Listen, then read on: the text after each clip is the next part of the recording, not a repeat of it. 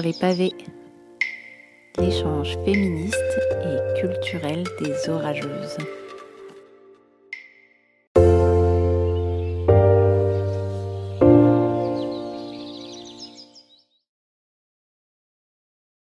On a choisi avec les orageuses de, choisir ce thème de littérature jeunesse, de genre et de féminisme, car on nous dit euh, qu'il faut éduquer euh, nos enfants, éduquer les garçons, etc.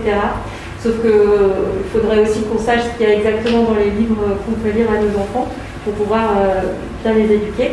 Enfin, éduquer voilà, à des non sexistes, par exemple. Euh, et euh, donc, quand on ouvre des livres jeunesse, parfois, on, on se rend compte qu'il y a des choses assez problématiques qui ne correspondent pas forcément à ce qu'on veut transmettre comme message à, nos enfants. Et en particulier les textes patrimoniaux, donc les, les vieux livres jeunesse. Et d'ailleurs, le terme euh, textes patrimoniaux euh, pose problème, comme on peut l'imaginer. Donc patrimoniaux, euh, père, patrimoine, etc., transmission par le père. Et ce qui est problématique aussi, c'est qu'on trouve ces termes-là, ce terme texte patrimonial, au sein des institutions et en- notamment au sein de l'éducation nationale. Dans le bulletin officiel spécial numéro 3, j'ai un style, donc voilà, mais il est, cité six fois. Voilà, six fois on nous dit, euh, c'est très, vrai, c'est important euh, de transmettre euh, un patrimoine à nos enfants. Donc voilà, c'est important certes, mais le terme déjà patrimoine pose problème. On pourrait très bien imaginer d'autres expressions, culture littéraire, tradition culturelle, littéraire, etc. Mais bon, le choix est fait sur le, mot patrimoine. Donc on voit que, mine de rien, c'est quand même une vision patriarcale qu'on donne à nos enfants ou à nos élèves. Euh, donc pour euh, parler euh, rapidement de la littérature jeunesse, c'est un, genre littéraire relativement récent. Il a pris son essor, on va dire, au XVIe siècle, avec des, des ouvrages plutôt considérés jeunesse, mais qui n'étaient pas forcément pour la jeunesse. Et il a eu vraiment un essor au XIXe siècle, avec en fait euh, bah, l'éducation des enfants, la, scolarisation obligatoire des enfants. Et puis donc c'est devenu vraiment un genre littéraire avec une large diffusion, euh, c'est l'é- l'époque aussi des éditeurs, etc. Donc euh, au 19e siècle, il y a la bibliothèque rose qu'on connaît tous, il y, a les malheurs de Sophie, enfin, il y a plein de littérature jeunesse qui, a vraiment pris son essor à ce moment-là. Avant tout, donc jusqu'au XXe siècle, au milieu du XXe siècle même, euh, la littérature jeunesse, jeunesse, c'était des livres d'apprentissage, donc euh, religieux, moral. Euh, voilà, la visée était euh, éducative. Euh, et donc, euh, c'est pas pour rien que, par exemple, euh, dans les euh, contes de Charles Perrault, donc euh, XVIIe siècle, on trouve à la fin une morale. Euh, souvent, euh, alors, soit une morale, ou alors, euh, si on prend aussi les contes de crime, c'est vraiment une dichotomie entre les personnages bons et des personnages mauvais. Euh, et souvent, le personnage, il pêche parce qu'il a, il n'arrive pas, euh, enfin, il désobéit ou il n'arrive pas à rester dans le droit chemin. C'est souvent comme ça que ça se termine. Euh, donc, au fil du temps, néanmoins, surtout au fil du XXe et XXIe siècle, le, le genre littéraire euh, jeunesse a, évolué. C'est lié aussi, aussi au fait qu'on a appris des choses sur les enfants. Avant, euh, personne ne s'intéressait aux enfants parce que enfin, les enfants vivaient pas vieux. Euh, les parents, les adultes s'attachaient pas vraiment aux enfants, mais euh, voilà, avec euh, l'hygiène, la santé, etc., et l'éducation aussi des enfants, la scolarité des enfants, on s'est intéressé à eux et, aussi potentiellement bah, voilà, au marché que ça, ça représentait aussi. Donc à partir du XXe siècle, XIXe siècle, XXe siècle, on apprend des choses sur l'enfant, sur son développement cognitif, physique, psychologique, et donc la littérature aussi euh, va évoluer par rapport à ça. Aujourd'hui, on, est beaucoup moins dans des valeurs euh, d'éducation évidemment religieuse en France moins, religieuse, on est plus dans de, de la récréation, de la récréative, dans du culturel et dans de la transmission. Par exemple, on va lire des contes à nos enfants, des contes que nous, on a aimés quand on était petits. Euh, enfin, les vieilles histoires, donc ces vieilles histoires sont- ces histoires patrimoniales, elles peuvent parfois se confronter avec notre modernité. Par exemple, les schémas familiaux de certains contes, certaines histoires euh, ne sont pas représentatifs de ce que peuvent vivre des enfants ou des enfants de la classe ou de l'entourage. Donc voilà, les sexualités euh, ne sont pas les mêmes, euh, l'inclusivité non plus, le rôle de la place de la femme, de- des mères, le genre aussi n'est pas du tout questionné. les autres, les autres cultures, les autres religions par exemple. Donc les mœurs d'aujourd'hui, elles ne sont pas du tout les mêmes que celles d'il y a 200, 200 ans, 100 ans ou encore même 40, 50 ans. 50, 40 ans. en revanche, par contre, ce qui est important, c'est que euh, ce qu'il faut savoir et ce qui est problématique aussi, c'est que les enfants s'identifient au personnage. C'est quand on, fait une lecture à un enfant qui lit de la littérature, il va euh, s'identifier aux personnages principaux, euh, qu'ils soient humains, qu'ils soient adultes qu'ils soient animaux. Donc si on propose aux enfants des récits où il y a une morale plutôt conservatrice, ou avec des biais et ou avec des sexistes, ou même avec des biais de culture du viol, ça pose, enfin, c'est vraiment problématique. Euh, d'autant plus que ces représentations sont très courantes euh, et naturalisées et ancrées partout dans, la culture. Euh, voilà. Alors, maintenant on va passer un petit quiz. Je vais vous présenter, enfin je vais vous poser des questions, je vais vous présenter des. Hein. Je fais ça, je vais vous demander ce qui est problématique aujourd'hui, pourquoi, enfin, faut avoir une médiation aussi parfois derrière. Et puis, euh, pourquoi ça se confond un peu avec euh, notre, euh, notre modernité. Alors, si on reprend Barbe Bleue. Barbe Bleue, donc c'est un conte ben, relaté par Perrault. Grimm, je ne sais pas si c'est Grimm, non? Perrault. Donc, les, contes de Perrault et les Grimm, c'est des, des, traditions orales, en fait, qu'ils ont retranscrites, notamment Perrault, les, les frères Grimm aussi. Ils ont mis une coloration morale, dedans. Enfin, voilà, pour apprendre aux enfants de ne pas faire ci ou pas faire ça. Barbe bleue, c'est un homme qui avait une barbe bleue et qui était hyper repoussant. Euh, personne ne voulait se marier avec lui parce qu'il avait cette barbe bleue qui effrayait tout le monde. Donc euh, il prend une épouse, une jeune épouse, enfin, il fait une fête euh, et puis il la conquis comme ça. Et il part en voyage d'affaires. voilà, voyage d'affaires. Et il lui donne deux trousseaux de clés, ou un trousseau de clés. Voilà, elle a le droit de tout ouvrir, de prendre l'or, euh, la nourriture qu'elle veut, mais il a une clé, euh, elle n'a absolument pas le droit d'aller dans la pièce du fond, etc. Évidemment, elle est hyper curieuse et elle y va et elle découvre euh, l'horreur. il a en fait assassiné ses femmes précédentes et il y a les cadavres des femmes. Moralité, la curiosité, malgré tous ses attraits, coûte souvent bien des regrets. On en voit tous les jours mille exemples paraître. Ce n'en déplaise au sexe, un plaisir bien léger, Dès qu'on le prend, il cesse d'être et toujours il coûte trop cher.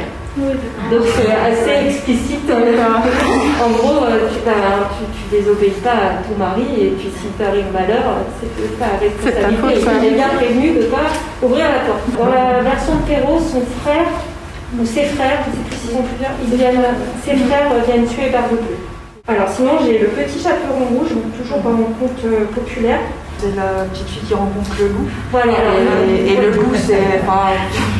Voilà, le loup, c'est la figure du mal viril. Et euh, chez Perrault, la petite fille, quand elle arrive chez sa grand-mère, elle se déshabille, elle est toute nue et elle se met dans le lit avec le loup. Donc là, on parle de ah. pédocriminalité. Oui, c'est ça, c'est le loup. Et puis il y a la couleur rouge aussi qui est un peu liée à ça. C'est pas très cool. Ouais, je fais ça. Mais c'est problématique parce que finalement la faute est remise sur la, petite fille. en elle voulait la liberté, elle voulait ce besoin de liberté, enfin dans, pas forcément chez Perrault, mais euh, enfin, j'avais lu des versions, euh, parce qu'il euh, y a d'autres versions dans d'autres pays aussi, où elle va, par exemple, la grand-mère habite derrière, il y a le, moulin, et le moulin ça a une signification. Ça veut dire c'est le lieu de libertinage en fait. Donc elle va, elle a envie de partir vers ce lieu de libertinage. Mais il nous reste l'expression elle a vu le loup aussi. Oui, ben voilà. Ce qui est intéressant aussi, c'est que c'est euh, le petit chaperon rouge et c'est il tout du long dans, le récit. Alors que c'est une petite fille, mais c'est il. Ah oui. Et si vous voulez, il y a une version, euh, donc euh, on, a un petit stand avec des ouvrages de la fleur, la, librairie La Fleur. Il y a une version du petit chaperon rouge qui a l'air vraiment pas mal si vous voulez plus tard. Euh, voilà, alors la Belle au Bois dormant, on en a beaucoup parlé l'année dernière sur les réseaux sociaux. Euh, ah oui, c'était ça, et Blanche-Neige aussi, là, il n'y avait pas eu tout un truc euh, sur le consentement. Ouais, L'origine sentiment, le baiser, le consentement, le mariage forcé aussi. Après, il n'y avait pas une histoire qu'en vrai, elle était enceinte et je sais plus trop quoi. Finalement, c'est l'enfant qui a enlevé l'aiguille mm. en naissant. Et du coup, il l'avait mise enceinte quand elle était endormie. Ah, du coup, les enfants, ils sont nés, et du coup, en naissant, en fait, ils ont enlevé l'aiguille. Et du coup, c'est comme ça qu'elle s'est réveillée. C'est une version de. Ah ouais, je connais pas. J'ai- j'ai- alors, je sais pas exactement dire cette version, mais j'aurais entendu, enfin, en lisant Ah, c'est que peut-être c'était une, une version une ancienne moyenne. version qui est- que Disney n'a pas embellie. Et après Disney du coup ils en ont fait une version un peu mieux, enfin je trouve, je trouve, hein, je l'ai découvert il y a pas longtemps mais c'est sorti déjà il y a quelques années. Euh, en film du coup c'est maléfique, c'est cool, c'est mieux. Ah, c'est joli. La morale est mieux. hein. Disney, Ouais, c'est Disney. Alors le 2 est nul, ils sont retombés dans les clichés à fond, euh, les ballons. Mais dans le premier, franchement, euh, c'est vraiment pas mal. Parce que du coup, les femmes sont mises à l'honneur. Déjà, c'est principalement des rôles de femmes, etc., de femmes fortes. Et euh, finalement, le prince charmant, euh, on le pousse un peu à aller, euh, quand, quand euh, la Aurore elle est endormie, on lui dit allez, allez, euh, va l'embrasser, machin. Mais je la connais pas, je peux pas l'embrasser. Je trouve ça vachement bien. En plus, c'est Disney qui a fait ça. Mais je dis, mais si tu l'embrasses, donc il est forcé un peu, donc il l'embrasse quand même. Euh, ça marche pas. et finalement, c'est euh, Maléfique euh, qui est euh, dans l'histoire euh, un peu euh, sa marraine quoi, qui, euh, qui l'embrasse sur le front. Et là, ça la réveille. Et du coup, je trouve ça mieux. quoi. Et puis Maléfique, elle est vachement vue différemment aussi. Après, il y avait le truc de retirer le dessin animé ou pas. C'est vrai que l'année dernière, ça a fait tout un truc. Et moi, je trouve, donc euh, j'ai deux petits garçons et je trouve que c'est hyper intéressant de voir quand même le. Bon, ils n'ont pas, pas vu Blanche Neige en réalité, mais je j'aime pas trop. Mais, mais du coup, je trouve que c'est intéressant de pouvoir en parler avec les enfants. Donc du coup, quand ils tombent dessus, donc le prince qui embrasse la princesse sans son consentement, du coup, ça permet de parler du consentement et ce que c'est que le consentement? Tandis que si on l'enlevait vraiment, du coup, on cache tout ce côté parce qu'il y a vraiment. euh, Enfin, c'était comme ça avant, ça commence à bouger, mais voilà, il faut que ça bouge et c'est pas encore euh, tout à fait bougé. Et du coup, c'est bien de contextualiser euh, le, le- le moment où le dessin animé a été fait, ce qui se faisait, ce que ça doit se faire ou pas. Je trouve que c'est bien de les garder pour pouvoir justement échanger avec même les tout petits au contraire. Du coup. Et je sais Euh, qu'ils font ça de plus en plus. Euh, Enfin, en tout cas, j'avais regardé les Aristochats sur Disney+. Et euh, il y a un, un petit texte au début euh, où c'est marqué, euh, il y a des, euh, enfin, je sais pas exactement, mais en- enfin, il y a des propos sexistes ou, euh, en tout cas, ça te prévient. Oui. Et du coup, je trouve ça vraiment intéressant de pas tout effacer dans l'histoire, mais plutôt de le recontextualiser. Oui, oui, c'est ça. C'est mieux même pour les parents, parce qu'il y a des parents qui jugeraient pas la chose mal. Donc du coup, même nous, parents, on peut lire et se poser la question. Parce qu'il y a des parents très très traditionnels, hein, et puis c'est bien normal, on a été éduqués aussi, enfin, c'est long à, à arriver. Donc euh, du coup, c'est bien pour, euh, ouais, autant pour les enfants que pour les parents. euh, ouais. Sinon, j'ai aussi euh, la chef de Monsieur la d'Odette, je ne sais pas si vous vous en souvenez. Monsieur Sauguin, il prend exprès une, une jeune chèvre, prétendument docile, parce qu'il il a eu des soucis avec ses chèvres précédentes euh, qui étaient plus âgées et qui euh, forcément finissaient par aller dans la montagne et euh, se faisaient dévorer par le loup. Donc il prend une jeune et euh, il lui donne tout ce qu'il faut. Euh, L'herbe est très verte, très, très grasse, très bonne. Elle a de l'eau à monter, euh, le cadre est, joli, mais cette chèvre, elle a besoin de liberté, c'est dit comme ça dans le texte, et elle finit par s'enfuir. Donc il, il la, il il la met dans une, dans une, une montagne, et puis elle, elle arrive quand même à s'échapper, et elle fuit dans la, dans la montagne. Et euh, donc elle est hyper contente, et puis la nuit tombe, elle n'arrive pas à, revenir euh, sur, euh, vers, la maisonnette. Et bah, le loup arrive forcément, et elle se bat toute la nuit entière, et puis au petit matin, il, la mange. Donc là, voilà, c'est le besoin de liberté qui finit mal, alors qu'elle avait tout, tout à portée de main, et beaucoup d'amour de Monsieur Seguin, et, toute l'herbe qu'elle voulait, et puis elle a voulu quand même partir, et puis tant pis, elle, elle, est- elle s'est fait dévorer. Alors moi, ce qui me perturbe, c'est que quand j'étais petite, J'adorais cette histoire, j'avais le livre audio, j'écoutais tout le temps parce qu'il y avait des cassettes à l'époque. Et, euh, et moi j'étais super contente que la chef se fasse dévorer. Elle avait qu'à pas désobéir, elle avait tout ce qu'elle voulait, beaucoup d'amour, elle est quand même partie. Et là, avec le recul d'adulte, je dis que c'est quand même hyper problématique que petite fille me, soit dit ça, en fait que c'était bien fait pour elle, euh, elle avait qu'à rester, elle avait tout ce qu'elle voulait. Je sais pas si ça vous fait ça sur certains, certaines histoires. euh, Oui. C'est assez effrayant quand on, on se revoit petit.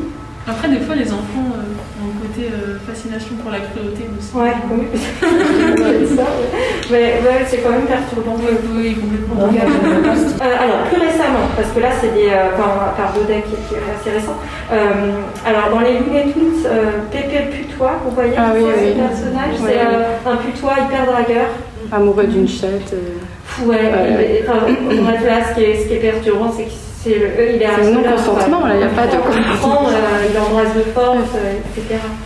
Et par contre, là, le personnage a évolué, il me semble, euh, parce que pareil, l'année dernière, il y a eu pas mal de, de, choses sur les réseaux sociaux par rapport à ce personnage et je crois qu'il est moins. soit il a disparu, je sais plus, soit il est plus du tout euh, harceleur.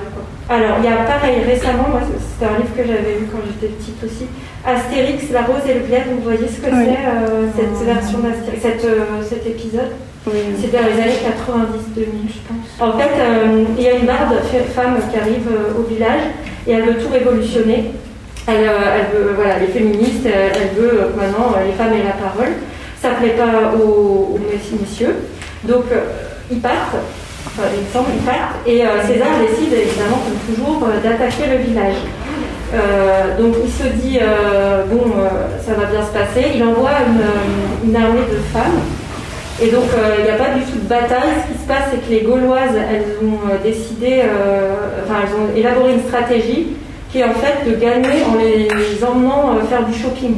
Le truc, c'est que si on parle sur le terrain des BD de cette époque-là, mais toutes les BD emblématiques, je m'en suis rendu compte il n'y a pas longtemps. c'est que des garçons. Donc euh, pour une petite fille s'identifier, enfin on s'identifie aux garçons, c'est pas ça, mais bon, ça renvoie quand même à l'image que les filles sont passives, parce qu'effectivement il y a une, personnage féminine, et elle est soit maman, avec le tablier, elle fait à manger, par exemple pour les tout petits, euh, euh, petit ours brun, ah, la maman elle est toujours en tablier, elle est toujours à la maison, elle fait à manger, et puis elle est super dans Astérix, finalement, elles sont encore allées. Et puis bon, après, bon voilà, les classiques, Martine, il y a Martine petite maman, c'est vraiment une autre époque. Martine à la maison, et Martine fait la cuisine. Ils ont réédité des Martines. Alors, euh, c'est sur, euh, j'ai vu sur euh, l'illustration, la, la, couverture. Donc l'illustration datait des années, je crois, 60-70, oui c'est ça. Mm. Et donc hyper problématique, on voit vraiment Martine faire à manger. Du coup, ils ont un peu changé l'illustration, n'empêche que sur le fond, enfin le texte n'a pas été euh, tellement modifié. C'est vrai Après, pour Martine, par contre, Disney, justement, ils ont pris tout. Ah, ils ont, ils ont fait un Martine euh, ah. de Disney, en dessin animé, par contre. Ah oui Et euh, qui est vachement mieux, quand même. En épisode, alors, du coup ouais, ouais, Je voudrais relativiser un petit peu. Moi, j'avais le même souvenir de Martine, et il y a quelques années, bah, c'est une, prof de, de STAPS d'ici, euh, Karine Erard, je crois elle s'appelle, qui a travaillé sur les Martines. Et en fait, on les étudiant d'un peu près, on se rend compte que finalement, cette Martine, elle n'était pas si rétrograde que ça. Elle faisait tout un tas d'activités, notamment sportives, à une époque, c'était quand même les 60-70, où c'était pas si évident que ça. Et que même à un moment, dans un des, je sais plus, dans une compétition d'équitation, elle bat le garçon. voilà, donc, euh, voilà, relativiser un petit peu. Il y avait quand même des petits germes dans Martine, euh, même si moi, c'est un truc qui ne me parle pas du tout. Je, je suis un peu réfractaire à, ces albums, mais euh, voilà. Ça dépend des albums après peut-être. C'est vrai que dans Martine Petite Maman, euh, c'est pas. en plus, il y a eu tellement de détournements ces dernières années sur les Martines. Après, on pourrait citer aussi d'autres genres, pas forcément des récits narratifs, mais parmi des documentaires. Pareil, quand j'étais euh, ado, jeune, il y avait ce qu'on appelait le dico des filles. Je sais pas si. Ah oui, avec Fleurus, j'ai travaillé chez Fleurus en plus. Et c'était vraiment cliché, cliché. Hein. Je connais pas. c'était comme un dictionnaire. Euh, c'était vraiment par là, il y a 90, 2000, peut-être 2010 aussi. Sur une ah, longue période quand même. bonne Je, pense qu'ils le font plus, je sais plus. Je sais pas. Et en fait, dedans, tu as des entrées. Je crois que c'était par entrée. Et euh, ben, voilà, tu avais euh, comment être belle, je sais pas, comment, enfin, c'est vraiment les garçons, mais en même temps, c'était avec une morale derrière, sexualité, ah, voilà, binaire, enfin limite, euh, voilà, l'homosexualité, c'est pas le bon chemin. Enfin, limite des ah, d'accord, ok. Ouais. Je me rappelle, j'avais l'encyclo des filles, le truc bien rose avec des oui, paillettes. J'adorais d'ailleurs. Mais oui, on les a adorés en plus, des trucs très filles quand même. Hein, quand et en le relisant, tu te dis c'est hyper problématique. Ouais. Vraiment, à tous les niveaux. Hein. voilà, je sais pas si vous, vous avez des œuvres euh, comme ça, des œuvres littéraires de jeunesse qui vous, maintenant, vous questionnent. Les Nicolas? Le petit Nicolas qui sort en plus au cinéma euh, et volontairement en fait ils sont restés dans le schéma parce que c'est ces années-là et tout ça. Donc euh, après c'est pareil, ça permet de discuter aussi des différents schémas, euh, mais c'est vrai qu'ils se positionnent toujours la maman au foyer, mais oh, oui à la maison. Et par contre il y avait un passage, j'ai vu un extrait où la maman euh, s'énerve un petit peu, explique au papa que si lui, ça le dérange d'être assis quand il rentre du travail, que c'est trop compliqué et tout ça, il peut peut-être prendre la place de la maman. Il y a une rébellion là, quand même qu'ils essaient de pousser un petit peu dans le film a priori. Certains passages, mais après, oui, voilà. Puis les filles, les, filles de, l'âge du petit Nicolas sont. Euh, levé. Ouais, ça retranscrit une époque. Ah bah oui, oui, oui, non, mais oui, oui.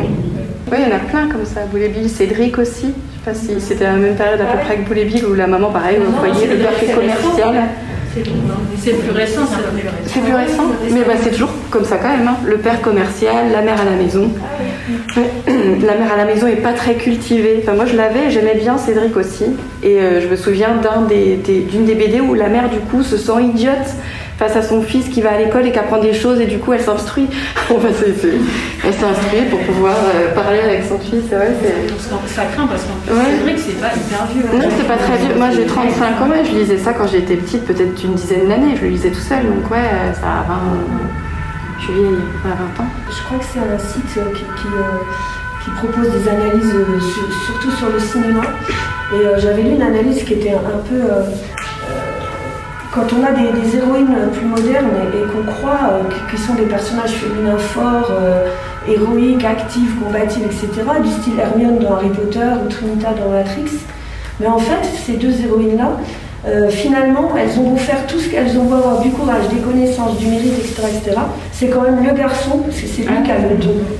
Et c'est assez terrible ça, parce qu'en plus on ne peut pas suspecter ces auteurs euh, et autrices-là de, de sexisme, mais au final c'est quand même le héros euh, masculin qui lui a un don et qui de toute façon surpassera l'héroïne, euh, que- euh, quelles que soient les actions euh, héroïques qu'elle ait pu Mais mener. c'est vrai que c'est dommage. Dans Harry Potter, c'est par exemple, c'est vrai qu'il y a une majorité de, de gars. Et, pourtant, c'est écrit par une femme. Et du coup, on peut donner la parole à Viola pour présenter son œuvre. Euh, oui. Euh, donc, euh, je m'appelle Viola Bredelet. Euh, J'ai écrit et illustré mon premier livre pour enfants l'année dernière qui s'appelle Gisèle, c'est pas grave. Donc, c'est l'histoire d'une petite fille qui a 4 ans, qui rêve d'avoir un chien. Il serait son chien, il ferait des cacas colorés qui sentent beau.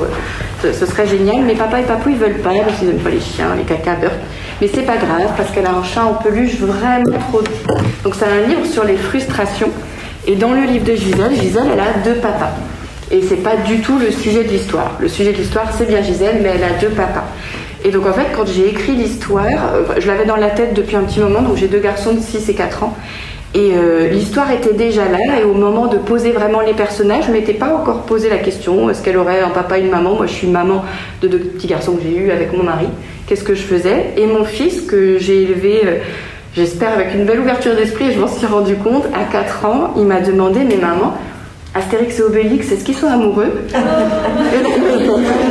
de mon et, euh, et en fait, depuis qu'il est petit, donc moi, mon beau-père vit avec son amoureux. J'ai toujours utilisé le terme amoureux, donc euh, papy, il vit avec son amoureux. J'ai jamais dit c'est le copain de papy, sinon on comprend pas trop. C'est l'amoureux de papy. euh, Annabelle, donc c'est sa, c'est sa cousine, bah, c'est l'amoureuse d'Annabelle. Et j'ai toujours pris soin d'utiliser ce terme-là pour qu'ils comprennent. Parce que je me rends compte, moi j'ai 35 ans, j'ai ma soeur qui a 42 ans et j'ai le souvenir de euh, cousin qui, euh, qui était plus avec sa femme et en fait qui était avec euh, un copain, son petit copain. Et euh, le jour où ma soeur l'a rencontré, en fait, elle n'a pas compris. Donc elle devait avoir mon âge, je pense. Et euh, elle n'a pas compris, en fait. Et je me dis, mais, mais mince, elle n'a pas compris, c'est triste, quoi. Et du coup, je me dis, c'est bête qu'un enfant, même à 16 ans, du coup, donc mes enfants à 16 ans, ils comprendraient pas quand on dit c'est copain, copine. Ah oui, non, mais ouais, ok, copain, copine, ça peut pas être l'amoureux, l'amoureuse. Et du coup, je suis contente parce qu'il avait compris. Je me suis dit, bah, euh, c'est chouette, mais il faut pas que ce soit le seul à comprendre, quoi. Donc, je lui ai mis deux papas. Et euh, je l'ai lu en école. Et ce qui est super chouette, c'est que les enfants se posent pas de questions, en fait. Ils sont petits, donc en fait, ils intègrent parce que c'est un fait. C'est pas un problème ni un sujet, en fait. C'est un fait. Gisèle, elle a deux papas. Et du coup, à chaque fois que je l'ai lu en école, bah, il n'y a pas eu vraiment de questions en fait. Alors on a questionné un petit peu après, donc on s'est rendu compte qu'il y avait des petites confusions. Il y a un petit garçon, qui, c'était mignon, qui avait dit mais moi aussi j'ai deux papas, mais en fait c'était son beau papa. Mais, mais, euh, on se rend compte qu'ils se posent pas la question, quoi. Bah, ils sont amoureux, tu vois, ils sont amoureux. Euh, deux hommes peuvent être amoureux, deux filles peuvent être amoureux. Enfin, et du coup, euh, l'idée c'est de vraiment banaliser parce qu'il n'y a pas de sujet. Et plus ils sont petits, plus on se rend compte que bah, du coup ils intègrent en fait la, beauté du monde quoi. Donc c'est à ce moment-là qu'il faut vraiment en parler. Donc après je me rends compte que du coup je prends exemple sur mes enfants parce qu'ils ont 4 et 6 ans. Je vois que le petit de 4 ans, j'en ai peut-être pas assez parlé, je crois, je l'ai pas assez intégré. Du coup lui il est pas si je dis bah tu vois bien ils sont amoureux ou même papy euh, c'est des amoureux. Ah non, lui il n'intègre pas. Je pense qu'il faut vraiment euh, Le grand, je l'ai rabâché tout le temps, je crois. Je l'ai, vraiment, je il va devenir militant féministe. Euh, mais le petit, je crois que je l'ai laissé un peu de côté pour ça. Mais il faut, en fait, euh, tout doucement, tout simplement, au quotidien en parler. Et euh, pour en avoir discuté avec des amis qui me disaient, mais oui, mais nous, on n'a pas de. Comment tu veux qu'on en parle, en fait? Et c'est vrai, on peut comprendre que sans littérature, il y a plein de choses qui est très pratique. Rien que, enfin, si vous avez des petits enfants, par exemple, parler de la propreté, sans livre, c'est compliqué. Je trouve le livre un super support. Et du coup, ça permet d'aborder euh, le sujet, bah, comme on parlait du consentement tout à l'heure. Si on n'avait pas Blanche-Neige, on ne pourrait pas parler du consentement. Donc bon, voilà, là c'est bien, du coup, ça permet d'aborder le fait que, bah oui, toi, tu as une maman, un papa, mais regarde, bah, ta copine, elle a deux papas. Donc euh, voilà. Et c'est l'histoire de ma petite Gisèle. Là, je suis en train d'en écrire un deuxième que j'ai voulu un peu plus féministe. Pour le coup, c'est euh, Gisèle veut faire pipi debout. Alors, j'ai euh, quelques réflexions. Donc, non, elle veut pas faire pipi debout parce qu'elle a deux papas, mais elle veut faire pipi debout parce qu'un jour, elle va chez sa tata. Et son, donc, sa tata lui dit Bon, bah, donc elle va chez son cousin prendre le goûter. Tata, elle dit Bah, allez faire pipi avant de manger. Donc, il faut faire pipi. Et là, le cousin, bah, il est à table avant Gisèle. Il a mangé tous les cookies, quoi. Gisèle, elle se dit Mais c'est pas possible. comment, comment ça se fait? Pourquoi t'es toujours le premier arrivé? Et lui, il est fier. Il dit Bah, c'est normal, hein, nous les garçons, on fait pipi debout. Faites pipi debout, donc il va falloir que je fasse pipi debout. Donc en fait, l'idée, c'est qu'elle va chercher des solutions pour faire pipi debout. Est-ce qu'elle va y arriver ou pas? Puis est-ce que vraiment tous les garçons font pipi debout? Est-ce que les hommes font tous pipi debout? Voilà, donc c'est l'idée qui devient. Moi, j'ai deux, petites filles qui ont 10 ans et je me souviens qu'une des deux, euh, elles sont jumelles. Mais Et une des deux, euh, effectivement, euh, le, fait de faire pipi debout, une fois, elle elle dit à mon frère bah euh, enfin, il me dit, bah, faire pipi, je vais t'amener, euh, en plus on était en plein air et tout, puis il dit, ça, tonton, tu vas voir, je vais faire pipi debout. Et, et voilà, il y a 3-4 ans, alors après, maintenant, euh, 10 ans, il se pose vraiment la question. Ouais, mais, mais petit, ouais, il, se pose vraiment la question de faire pipi debout, Oui. c'est une vraie question. Oui, c'est une vraie pour question. Les enfants euh, et pour les, les filles. Mm. Et l'inverse aussi pour les garçons, enfin, c'est ce que tu disais, pas tous les garçons font pipi debout. Oui. Et, euh, et c'est ok. Mais Et oui. c'est très, euh, enfin, c'est vu comme, enfin, l'homme il doit être debout pour pisser parce que. Et, euh, et c'est vrai que c'est bien d'en parler aussi, enfin, de Oui. Oui, oui, c'est important. Et c'est vrai qu'on a, avec des amis, on a souvent ce, ce- ce débat-là où euh, on se dit, euh, de- enfin, j'ai des copines qui ont aussi des petits garçons et qui, les petits garçons vont faire euh, pipi debout un peu partout. Et euh, enfin, moi, j'ai horreur de ça. D'abord, j'ai enfin, j'ai ma belle-sœur que j'aime beaucoup, hein, mais ces garçons font pipi dans le jardin. Et moi, je trouve d'abord que ça pue. Et euh, en plus, euh, je, je trouve que c'est euh, l'idée qu'on montre en fait que l'homme peut faire pipi partout. Euh, et j'ai le souvenir, il n'y a pas très longtemps, j'étais en vacances et sur l'autoroute. Donc sur l'autoroute, il y a des toilettes quand on s'arrête sur les bords d'autoroute. Et un monsieur qui fait pipi dans le buisson, sur le parking. Et tu te dis, mais c'est pas possible. Alors nous, donc j'ai une copine qui dit, mais moi aussi, je fais pipi partout. Mais, je veux dire, sur l'idée que du coup, parce que t'es un homme et que c'est plus facile, tu peux faire pipi debout, je trouve que c'est- gênant, quoi. Ça monte du coup, donc euh, c'est pratique de faire pipi debout, on est d'accord, c'est pratique.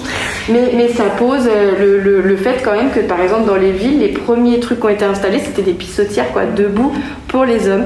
Bah, euh, c'est bon bah non ça progresse aussi hein mais du coup je trouve que c'est bien de montrer aux petits garçons que bah non on peut pas faire pipi partout en fait on peut se retenir aussi quoi hein.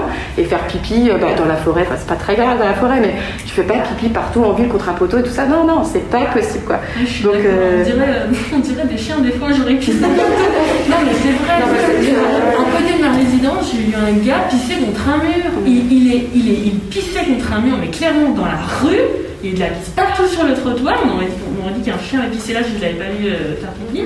Euh, ensuite, il me fait deux pas et il rentre dans sa maison à côté. Et puis c'est toi que ça dérange le plus. C'est- C'est nous que ça va déranger.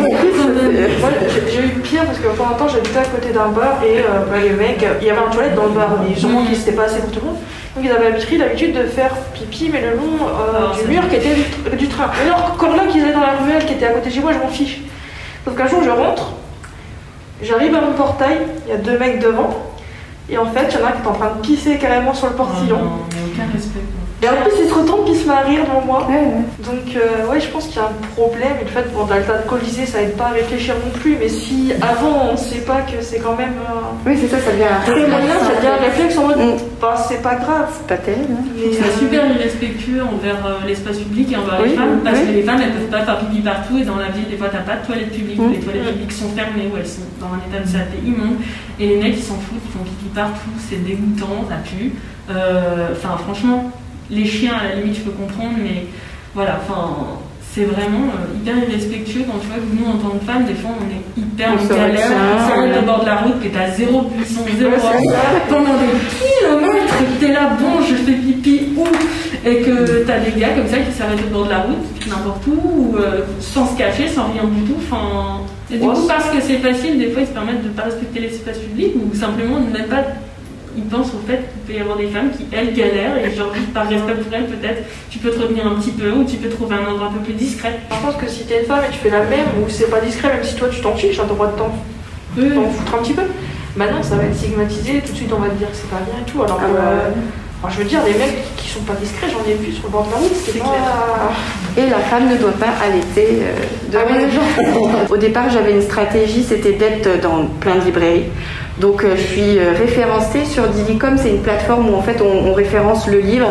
Et donc, quand on va dans une librairie, on peut commander le livre et le recevoir. Et en fait, c'est pas si simple d'être dans toutes les librairies. En fait, il faudrait, euh, une fois qu'on est sur Didicom, il faut vraiment, il y a un métier, un distributeur, c'est un métier, donc il faut aller vendre le livre et tout ça. C'est très chronophage. Pour moi, c'est un peu dur. Donc, du coup, j'ai changé ma stratégie. Je suis restée où c'est moi qui le fais et je le vends. euh, Je l'ai beaucoup vendu quand j'ai fait la campagne Ulule et je le vends quand je suis en face à face. Ça marche bien. Après, je suis dans quelques librairies. euh, sur une sur Strasbourg. Euh, Enfin, c'est pas une librairie Strasbourg, c'est une boutique de, pour enfants non genrés. Euh, et à Brest, c'est une librairie. Et euh, dans Les mots à la bouche aussi à Paris. Euh, et du coup, en février, j'ai prévu de faire des rencontres auteurs. J'ai changé un petit peu, je me dis, bon, il faut que je me bouge un petit peu pour le deuxième. Donc, je fais des rencontres auteurs, du coup, dans les deux, euh, dans celle de Strasbourg et celle de Brest. Et l'idée, c'est que moi, je sois là pour présenter vraiment le livre. Donc, euh, ça va être sympa. Comme ça, je pourrais parler aussi du deuxième livre. Et le deuxième, je vais retravailler la couverture. Je me suis aperçue aussi de plein de trucs, du coup, en faisant celui-ci. C'est que la couverture, elle n'est pas très attirante, en fait. On n'a pas forcément envie de, de le prendre. Et du coup, le deuxième, je retravaille la couverture, j'ai regardé un peu ce qui se faisait, comment vraiment ça marche les couvertures, parce que c'est un nouveau truc pour moi, donc c'est c'est un métier. hein. donc je sais dessiner, mais ça suffit pas de savoir dessiner. Donc du coup, je retravaille tout ça et il va être chouette. Le deuxième, je suis contente. Bah, merci Choula. Mais merci à vous pour votre attention. On vous propose de vous lever, d'aller en prendre un chacun ou chacune. Et puis c'est vous qui allez le, présenter en fait. Dire pourquoi, euh, pourquoi vous avez choisi celui-là, si, vous êtes d'accord. Pourquoi vous avez choisi celui-là, qu'est-ce qui vous a attiré, euh, qu'est-ce qui vous questionne, qu'est-ce qui vous plaît, qu'est-ce qui vous déplaît. Et puis voilà, et puis moi je, je, conclurai en regardant euh, si je vois des incontournables que vous n'avez pas choisis, bah, j'irai les chercher moi. Donc les incontournables c'est tout à fait subjectif, hein, c'est, ce que les miens euh, que, que je juge incontournables. Et puis bah, peut-être que pour ensuite, une fois qu'on aura discuté un petit peu de chaque livre, on pourra se demander euh, bah, comment on fait pour choisir un livre euh, quand on a envie d'acheter un livre féministe pour offrir. Ou, voilà. J'ai choisi euh, La princesse et le dragon. euh, parce que quand j'étais petite, j'aimais vraiment, vraiment beaucoup les princesses. Donc, euh, toutes les princesses Disney, vraiment, j'avais euh, la parure. euh, me déguisais en princesse dès qu'il y avait une occasion de se déguiser. Et euh, donc, euh, Cécile m'avait présenté euh, cet ouvrage euh, il y a quelques semaines. Et c'est vrai que bah, la morale est quand même assez chouette. Donc, c'est la princesse qui sauve le prince du dragon. Mais à la fin, le prince n'est pas très content parce que la princesse, elle n'est pas très bien habillée, elle a un sac comme ça. Du coup, euh, il lui dit qu'il faut qu'elle se coiffe mieux et qu'elle s'habille mieux. Et elle, elle lui dit Bah, t'es un gros nul, je m'en vais. Et, et voilà. Donc, je crois qu'il est c'est vraiment chouette. euh, Et lis la dernière phrase. Ouais, euh, la dernière phrase. Je vais lire la page du coup. Euh, Ronald dit Elisabeth, tu es très élégant et parfaitement bien coiffé. Tu ressembles à un véritable prince, mais tu n'es qu'un gros nul. Et finalement, ils ne se marièrent pas. Ah, parce qu'au début, ils sont prédestinés, ils sont. Enfin, ça commence en, en présentant que donc euh, ils vivent tous les deux dans un beau château, ils doivent bientôt se marier. Et donc euh, finalement, après toutes ces aventures, euh, bah, en fait non. Alors moi j'ai choisi Le problème avec les femmes de Jackie Fleming. Euh, alors ce qui m'a attiré c'est le format, un peu roman, euh, la couverture, enfin, c'est c'est assez sérieux je trouve. Euh, c'est des illustrations un peu type caricature, noir et blanc, c'est. Enfin bon, moi j'aime bien. Et euh, si on lit la quatrième de couverture, il y a euh, un commentaire de Mélissa Bounois, que je ne connais pas, qui est journaliste à et elle dit Jackie Fleming utilise, l'absurdité d'affirmation de Freud, Schopenhauer ou Darwin à propos des femmes pour montrer à quel point la reine Victoria, Marie Curie ou la marquise du Châtelet ont été empêchées de penser, de découvrir, d'évoluer parce qu'elles avaient un vagin. Et donc, eh, par exemple, bah, du coup, euh, je vous le début. Elle est écrite. Autrefois, les femmes n'existaient pas, et c'est pour cette raison qu'elles sont absentes des livres d'histoire. Il y avait des hommes, et parmi eux, un certain nombre de génies. Puis quelques femmes sont apparues, mais leurs têtes étaient si petites qu'elles étaient nulles en tout, sauf en broderie et au croquet. Voilà, c'est hyper ironique, euh, cette série que c'est assez intéressant. Comme on disait, accessible plutôt avec des grands, bien sûr. ça va être compliqué. Je peux essayer de dire quelque chose, mais je ne suis pas. D'abord parce que j'aime bien la, la BD, en général, c'est un genre qui m'attire beaucoup. Et bah, ça parle de l'amitié, alors ça parle de la sol- de sororité. Ça parle le test de Bechdel, que c'est un truc que, à moi je suis actrice, je suis comédienne, et à moi c'est un truc que vraiment ça me parle euh, beaucoup. Je sais pas si c'est vraiment C'est important quoi d'expliquer ce que c'est. Bah, euh, en français, ça va être compliqué pour moi, mais je vais essayer quand même. Bah, oh, peut-être que tu peux m'aider. En fait, c'est plusieurs critères. Alors, ça détermine pas forcément euh, la qualité d'un film, hein, mais tu regardes déjà combien il y a de personnages féminins. Euh, si les personnages féminins, tu as toute une grille d'observation, est-ce qu'ils ont souvent la parole? Et est-ce que quand deux personnages féminins parlent entre elles, euh, est-ce qu'elles parlent d'autre chose que des mecs en fait? Voilà, tu as, différents degrés comme ça, et tu te rends compte bah, qu'il y a beaucoup de films qui ne le passent pas ce test. Mais y compris des, des très bons films parfois. Donc faut, voilà, c'est un outil parmi d'autres. Oui, il est pas mal de tests. Après, le problème, c'est que ça recouvre pas tout parce que, ok, elles ne peuvent même pas parler des mecs, mais elles peuvent parler de ménage ou euh, de manucure. Donc, euh, ça- pour moi, ça passe pas non plus. Tout à fait. ça, devrait, euh, ça devrait rentrer dans le test. Mais c'est pas mal, comme. Alors tu peux peut-être quand même me montrer le titre? Ah oui, c'est la Ligue des super féministes. Bah, Après, ça fait penser, il y a des entrées thématiques, ça fait penser à ce qu'on disait tout à l'heure sur les, euh, les encyclopédies, encyclopédies ou le dico ça fait penser un peu à ça, mais version euh, Version féminine. On continue Alors, euh, c'est un livre qui est écrit gros. Et il s'agit de Léa. Léa veut avoir un burger. Et à l'entrée, il est marqué que pour euh, la promo, il y aura des fusées en cadeau pour les garçons, puis des poupées pour les filles. Ça, poupée, on s'y attendait. Et donc, euh, le père ne veut pas y entrer, mais il veut son burger. Donc, il aura son burger parce que le père va finir par évidemment suivre. Et quand il euh, voit euh, la mise du cadeau avec le burger, ben, il intervient en demandant à avoir une fusée parce que sa fille veut une fusée. Ils ressortent après une pression assez forte de la file d'attente qui disent qu'est-ce que de compliqué la vie, cela, etc. Et qui n'a pas connu ça, ça vous demandez quelque chose un peu compliqué, vous avez un produit à la caisse et qu'il n'y a pas de prix sûr, enfin des choses de ce genre-là. C'est un petit peu le titre de Lé- Léa, mais elle veut arriver au bout. Donc elle pousse un petit peu, et finalement, alors c'est une serveuse hein, qui fait le, le service. En tout cas, c'est comme ça que le livre est conçu. Et la serveuse, finalement, prend en vrac un peu de tout, met ça dans le carton avec le burger, et à la fin, il se retrouve sur un banc, en train de. Enfin, elle déguste, et puis le père au gré. Et puis elle se dit finalement, bah, de toute façon, c'est pas si mal, j'ai eu ce que je voulais. T'as raison, papa, de te papouner le mien, de aller un peu, faut pas laisser les, en- les autres laisser à notre place. On a quand même le droit d'être une fille comme on veut. Et puis attaque son burger. Et elle ajoute deux choses. Un, elle a eu sa fusée.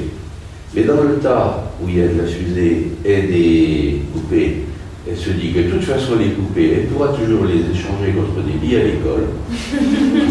et, et ben pour ça, c'est pas si mal comme finale.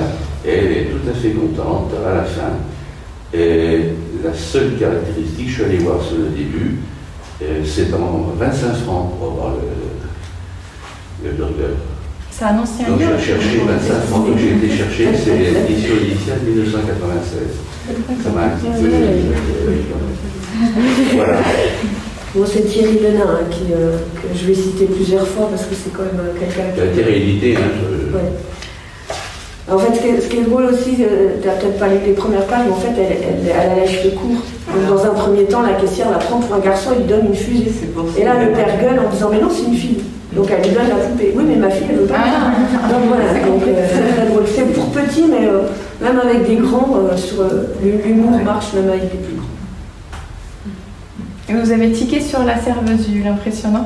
Comment Vous avez dit, bon, c'est une serveuse, ça aurait pu être un serveur, non C'est pas ce que vous avez dit Euh, J'ai l'impression que vous cliquiez sur. que, à l'heure actuelle, quand on voit qui sert à McDo, Oui, c'est pas des femmes du tout, hein. Starbucks et compagnie, euh, compte tenu de la précarisation générale en plus, Oui. euh, c'est un petit peu plus diversifié. Oui, oui, oui. Parce que là, serveuse, c'est automatique. euh, Mm, mm. Les métiers étaient très genrés. Oui, oui. Il le reste en partie. Ouais. Je pense. euh, ouais. Euh, donc ce- cette BD s'appelle Pas mon genre. Et euh, pareil, c'est sur les clichés attribués au genre. Et donc c'est une BD qui l'air très drôle. Et, et en fait, c'est vraiment sur. Enfin, ça les, toutes les habitudes attribuées aux, aux filles, comme le maquillage qui est depuis toute petite. Donc c'est euh, une petite fille qui. euh, qui traverse tous ces clichés, qui est très frustrée par euh, certains moments où, où on lui dit juste tu peux pas faire ça parce que t'es une fille ou tu dois faire ça parce que t'es une fille. Et, et voilà, ça a l'air très drôle. Euh, bah, j'ai pris l'heure des parents. Ça m'a. Enfin, les illustrations puis le, le m'ont attiré. Et euh, du coup, en gros, c'est un petit enfant euh, qui s'appelle Camille. Donc, ce que je trouve cool, c'est qu'on dit pas si c'est une fille ou un garçon, on s'en fiche. Et Même un léopard, je crois. C'est pas un léopard c'est- Oui, bah, oui bah, après, ça pourrait être un, un léopard mâle ou femelle, mais là, du coup, on le dit Oui, pas. non, mais c'est vrai, Camille, c'est. euh, Et, euh, et en fait, du coup, en fait, on joue avec plein de parents. Donc, l'école, l'école s'endort, Camille retrouve ses parents. Euh, donc, il y a plein de types de parents différents. Euh, Mathilde et Hugo, euh, Louise est grand fou. Alors, on a, un loup, donc, du coup, peut-être mariage mixte ou adoption, je sais pas. Après, enfin, on a plein de types. On a les parents de Camille, qui s'appellent Nelson et Paul. On a plein de types de familles. Les parents de Camille s'appellent Juliette et c'est tout.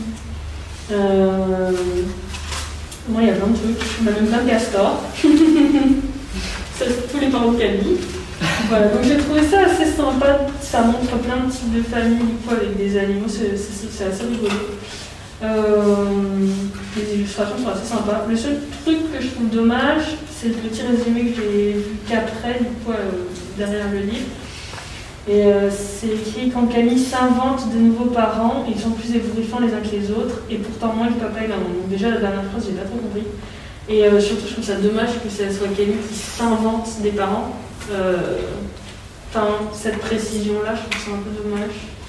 Ou alors, enfin, ils auraient peut-être pu mettre plein de- d'enfants et plein de familles. je sais Ah pas. oui, donc en fait, ça induit le fait que c'est elle qui imagine toutes ces familles, que c'est pas la réalité, quoi. en. Voilà, Voilà, c'est la ça. dernière page. Elle, Je trouve ça elle, retrouve ses vrais parents à la dernière page. Ah oui, c'est pas les C'est copains la de et tout, les Et parents en des plus, copains. voilà, la Ouais, dernière phrase, j'aime pas trop parce que du coup, les parents de Camille s'appellent papa et maman et c'est fini en fait. Et Ouais, on ouais. se dit, ouais, bon, d'accord, finalement ça leur revient au modèle classique. Ouais. C'est un peu dommage. Donc j'ai vachement aimé euh, toute cette présentation de familles différentes avec des animaux, les illustrations et tout. Mais voilà, ça je trouve ça un peu dommage le fait que Camille s'invente euh, Ouais. des parents et qu'à la fin, euh, finalement, ah bah, ça revient quand même au schéma classique. Donc Ouais. euh, ça c'est dommage. Alors, je, je me permets de compléter en disant que pareil, hein, c'est un livre qui date du siècle dernier aussi, comme celui-là, et que ça a été un des, un des premiers à, à aborder, en plus avec euh, des enfants d'âge maternel, la diversité des familles. À une époque où, euh, dans les années 90-2000, on faisait, euh, on s'autorisait pas trop encore à le faire dans- avec les gamins. Quoi. Donc ça a été, c'est c'est plutôt un, un livre un peu précurseur. D'ailleurs, euh, j'ai galéré pour l'acheter il y a quelques années parce qu'il avait été épuisé, réédité, épuisé, euh, donc il a quand même pas mal de succès. Alors moi j'ai pris euh, le Zizi des mots, c'est assez simple comme, comme problème je pense, mais bon, qui a été publié par Amnesty International, donc un peu pour la lutte contre un certain type de discrimination. Et je trouvais qu'il y avait certains exemples qui étaient assez parlants. Alors un chauffeur, une chauffeuse, c'est vrai qu'aujourd'hui, euh, on a de plus en plus quand même de femmes qui conduisent, euh, par exemple, des, des bus, euh, des trains, etc., enfin bon, autres véhicules euh, collectifs. Donc euh, on dit comment Une conductrice, c'est pas forcément une conductrice d'un véhicule taxi ou, ou collectif, enfin donc ça paraît déjà compliqué. Euh, un marinier, une marinière, alors bon, là, c'est tous les objets, euh, quand c'est féminin, c'est un objet, ou c'est un animal, etc. Mais euh, c'est vrai que, par exemple, un veilleur, c'est vrai qu'un veilleur, une personne, femme, qui serait veilleuse, c'est pas évident et c'est pas bon voilà. et ça, ça ça pose par exemple j'ai eu des problèmes de gardiennage par exemple qui n'étaient attribués qu'à des hommes alors que des, femmes euh, voulaient faire euh, le même type de travail hein, concierge gardiennage etc donc par rapport à des établissements euh, voilà donc veilleurs et veilleuses ça va voilà un portier, une portière, c'est pareil. voilà. Donc il y a bon, un certain nombre de mots comme ça. Alors là, le, limousin et la limousine, c'est rigolo parce que la limousine, elle est rose en plus. Ils ont fait rose toujours parce que c'est rigolo. Et le marmot et la marmotte, alors là, bon, Et je pense que ça pose pas seulement, enfin, c'est pas simplement la, la comparaison entre euh, le personnage masculin d'un côté et puis l'objet, euh, l'animal de l'autre, mais ça pose aussi le problème qu'on a aujourd'hui pour euh, traduire au féminin un certain nombre de métiers. Je pense que ça, c'est quelque chose qu'il faudrait Mais là, dans le livre, tous les objets, c'est du féminin. Oui, objet ou Ah. animal. Voilà, c'est un petit exemple, mais c'est vrai qu'au-delà de ça, ben, il faudrait aussi réfléchir, euh, mettre en avant ben, comment on fait pour traduire au féminin un certain nombre de, de fonctions, de, de personnages. Alors, bien ce livre, il y en a deux, je crois. Oui, il y a le tome 2, le tome 1, celui-là c'est le mien, mais en face, chez, dans le stock de la librairie, on peut l'acheter. Et il y a aussi le tome 2, Bah, par exemple, euh, pour Dijon, le moutard et la moutarde. Bah oui. J'avais euh, j'avais fait une année avec euh, des élèves, on, avait- on s'était amusé à chercher s'il y avait justement des couples à l'envers, euh, où l'objet était masculin. On, on avait trouvé un seul, c'était secrétaire. Un secrétaire et une Ah oui. Là, c'est plutôt l'inverse. On n'avait pas trouvé d'autres. Le problème, c'est qu'avant, on les avait, c'est juste qu'on les a enlevés, et du coup, maintenant, pour parler de notre métier, on est obligé de parler au masculin. Parce qu'on nous a enlevé le, la version euh, féminine du métier. Ce n'est pas toujours le cas, parce que par exemple, on voit le problème dans, la- dans les manifestations récentes de sages-femmes. Ben, le masculin de sage-femme, pour l'instant, Ah oui, il est oui, encore en gestation. En tout cas, c'est vrai que c'est hyper parlant euh, aussi euh, là. Ça fait peur quoi, quand on le lit. On se dit, waouh, Oui, là, c'est bon. Non, faut pas, faut dire, bah, il y a du boulot, mais on va y arriver, on va nous imposer c'est féminin dans le langage. Ouais, mais après, tu peux pas. Enfin, oui, on peut imposer des mots féminins, euh, des, des noms de métiers euh, féminisés, ça y est, pas de souci, au contraire. Mais euh, ces mots-là, on ne pourra pas les changer. euh, Bah, euh, Oui, on se pose des questions, si on l'utilise pour les, à la fois l'objet et une personne, ben à force, euh, ça va devenir les deux, et on se doute très bien qu'on parle d'un objet ou d'une personne. On oui, verra, oui. euh, je, je pense que les gens vont voir un objet ou une personne. Mais si personne les utilise, oui, forcément, ça va rester l'objet. Parce que en- finalement, on peut dire un secrétaire. Quand un homme est secrétaire, on va dire qu'il est secrétaire, On sans, aucun problème. Et encore, ça, ça se- enfin, le secrétaire ou l'objet ou l'homme, ça s'écrit pareil. En plus, c'est pas comme un marin, un marinier et marinière où là, il y a clairement un- une distinction de mots. Donc c'est même moins pire finalement. Mais, euh, mais je pense que si on l'utilise, à force, les gens vont comprendre qu'on parle d'une personne ou d'un objet. On a combien de déclinaisons pour dire vert et pour pas que ça veut dire la même chose? C'est vrai. Moi j'ai pris euh, Verte de Marie Desplechin. Alors je, je connaissais pas, enfin Marie Desplechin, juste, je savais que c'était du coup la, sœur du réalisateur, mais euh, c'est une petite fille qui est dans une famille de sorcières. Et euh, normalement, la sorcellerie se transmet de mère en fille, et donc elle, elle n'a pas de pouvoir en fait. Et donc sa mère est consternée. Et, euh, et donc l'envoie chez sa, sa, mère à elle pour, pour remédier à ça. Euh, ouais, au départ, ça m'a un peu interpellé le fait de se dire bon voilà, il, va falloir remédier au fait qu'elle soit pas sorcière. Euh, ça, c'était voilà, ça, ça m'a intrigué. Et, après, le début est assez rigolo en fait. Euh, donc sur Terre, tout le monde a le droit de se plaindre. Les hommes, les femmes, les jeunes, les vieux, les animaux eux-mêmes se plaignent de l'excès d'amour, de l'absence d'amour, de la famille, de la solitude, du travail, de l'ennui, du temps qui passe, du temps qui fait, le monde râle, c'est ainsi. Parmi toutes les espèces, il en existe une pourtant qui n'a pas le droit de se plaindre, une seule, l'espèce des mers. Et voilà, donc j'ai trouvé ça assez rigolo. Quoi. Euh, et puis après, bon, elle, parle, elle, parle, des sorcières, euh, la question par rapport au Moyen-Âge, etc. Donc trouvé, enfin, en tout cas, le contexte au départ m'a plu. Et puis, bah, je, je sais pas, la suite, tu pourrais le dire Cécile. Mais... Alors je vais en parler un petit peu. Ouais. En, en, fait, euh, le, le, moment où se révèle le don de sorcellerie, c'est un petit peu euh, comme la puberté finalement. Donc euh, voilà, finalement, elle va avoir assez vite dans l'histoire des dons de... Ces, ces, dons vont se manifester, vont commencer à se manifester. Euh, mais ce qui est intéressant, c'est déjà c'est que c'est des lignées de femmes. et même, il y a même un, alors il y a plusieurs points de vue. Donc le premier, la première qui s'exprime, c'est la mère de Verte. Elle n'a pas voulu l'appeler Rose, donc elle l'a appelée Verte. Enfin, elle a ensorcelé le père quand, quand, il était en train de déclarer à l'état civil pour qu'il ne l'appelle pas Rose mais Verte. Et il y a la grand-mère, la grand-mère, elle. Alors la mère, elle s'est débarrassée carrément son, du, du, père de Verte. Euh, et par contre, la grand-mère de, Verte qui est veuve, elle, elle, elle, aimait beaucoup son mari. Enfin voilà, on a déjà des, diffé des différentes euh, positions ou positionnements des, des, femmes par rapport, euh, par rapport aux hommes.